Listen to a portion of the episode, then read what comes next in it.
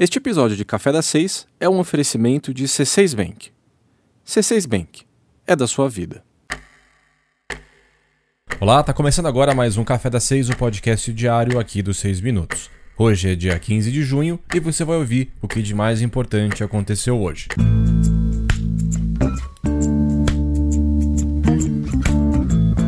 Os investidores que acreditavam que o pior já havia ficado para trás estão agora tendo um choque de realidade. O risco de uma nova onda de contaminação pelo coronavírus está afetando as bolsas de valores de todo o mundo, inclusive a brasileira. Depois de atingir os 97 mil pontos no começo da semana passada, o Ibovespa está agora em uma trajetória de queda. Hoje, o índice caiu 0,45% e voltou para casa dos 92 mil pontos. E por que, que esse medo de uma segunda onda de contágio está crescendo? No final de semana começaram a surgir notícias de que o número de novos casos estavam acelerando em alguns estados norte-americanos e também na China. Mais de 20 regiões nos Estados Unidos estão registrando o aumento das internações por coronavírus. em Pequim, um mercado foi identificado como um novo foco da doença, com mais de 30 contaminações.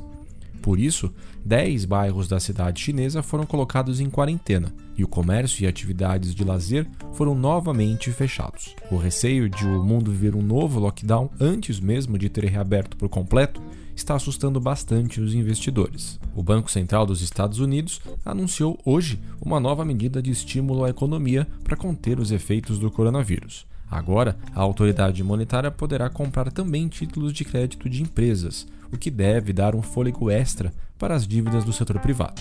Essa notícia fez com que as bolsas americanas passassem a subir, já no finalzinho do dia. Aliás, o anúncio evitou também que o dia aqui no mercado brasileiro fosse pior. Quando o pregão começou de manhã, o Ibovespa chegou a recuar mais de 3%.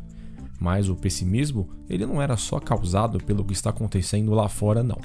Ontem à noite, o secretário do Tesouro, Mansueto Almeida, anunciou o seu pedido de demissão.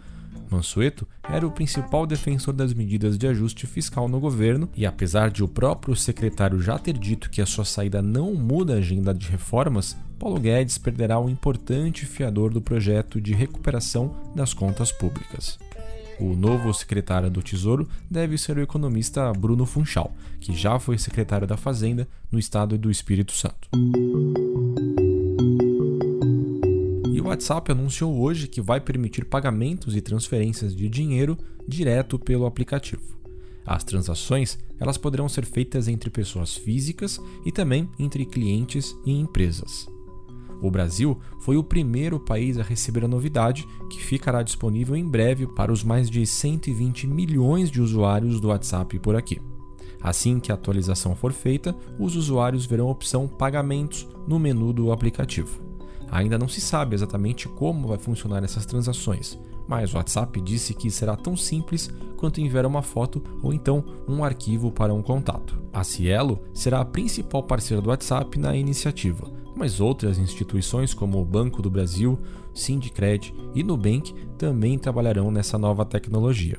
Só para se ter uma ideia do tamanho do entusiasmo com os pagamentos pelo WhatsApp, as ações da Cielo fecharam um dia em alta de 14%, apesar da queda da bolsa, como eu já contei agora há pouco. Pois é, e qual será o custo dessas transações? De acordo com as informações divulgadas inicialmente, pagamentos entre pessoas físicas não terão custo, mas haverá sim uma taxa cobrada de empresas que usem a ferramenta para fazer vendas. Essa taxa de 3,99% por transação, ela é bem mais alta do que a cobrada nos pagamentos com cartão de débito, por exemplo. Um levantamento obtido aqui pelos 6 minutos mostrou que até mesmo a própria Cielo, em suas máquinas de cartão, cobra tarifas menores dos comerciantes.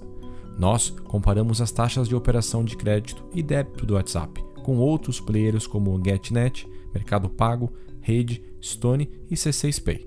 Tá tudo numa matéria no nosso site. Agora vem cá, você tem reparado que as suas compras online elas estão com prazos de entrega mais longos e que o frete encareceu? Pois é, Apesar da pandemia ter aumentado as vendas do e-commerce, as varejistas estão com problemas para conseguir fazer os produtos chegarem aos clientes. O prazo médio de entrega, que era de 10 dias antes da pandemia, chegou a 17 dias, de acordo com uma pesquisa realizada pela consultoria Ebit. Até mesmo grandes lojistas como o Magazine Luiza estão esticando os prazos. E por que, que isso está acontecendo? Primeiro, por causa do aumento repentino da demanda. Mais lojas passaram a vender pela internet e as empresas que cuidam das entregas, elas estão com a mão de obra reduzida, por causa, claro, do coronavírus. Aliás, a pandemia está também fazendo com que os varejistas reduzam os custos, e isso tornou a política de frete grátis cada vez mais rara, ou até restrita somente a produtos de maior valor. E falando nisso, os motoristas que trabalham em plataforma de delivery, eles estão planejando um boicote às empresas de entrega. Esses trabalhadores pretendem cruzar os braços no dia 1 de julho e o protesto será por melhores condições de trabalho. O pleito é principalmente por um aumento na remuneração das corridas entregas, pelo estabelecimento de um seguro em caso de acidentes e, claro, por mais recursos para a compra de máscaras e outros materiais de proteção contra o coronavírus. Eles estão pedindo que os usuários não façam pedidos no dia 1 de julho, quando o número de entregadores deverá estar mesmo bem reduzido.